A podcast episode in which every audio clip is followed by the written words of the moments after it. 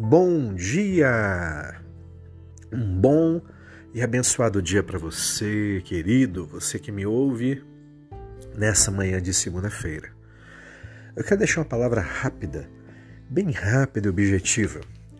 Seja um silenciador de vozes. É, isso mesmo. Não dê ouvido às vozes negativas que gritam na sua mente.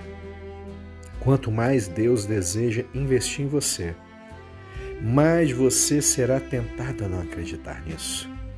Quanto mais Deus deseja usar a sua vida, maior a probabilidade de você se sentir tentado a desistir.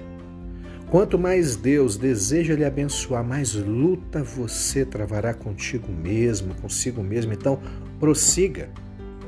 Diz a palavra de Deus em Números 13, 30. Caleb fez calar o povo perante Moisés e disse: certamente subiremos e possuiremos a terra em herança, porque seguramente prevaleceremos contra ela.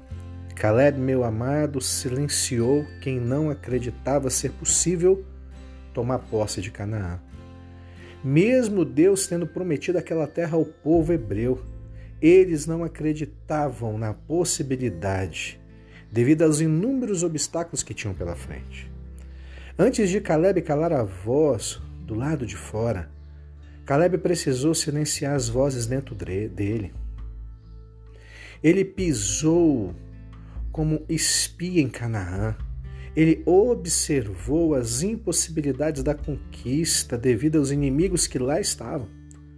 Mas ele se posicionou e acreditou nas promessas. Se você vencer as vozes que gritam no seu interior, você avançará onde muitos estão recuando. Dica de hoje, segunda-feira, finalizando o mês e adentrando o novo mês.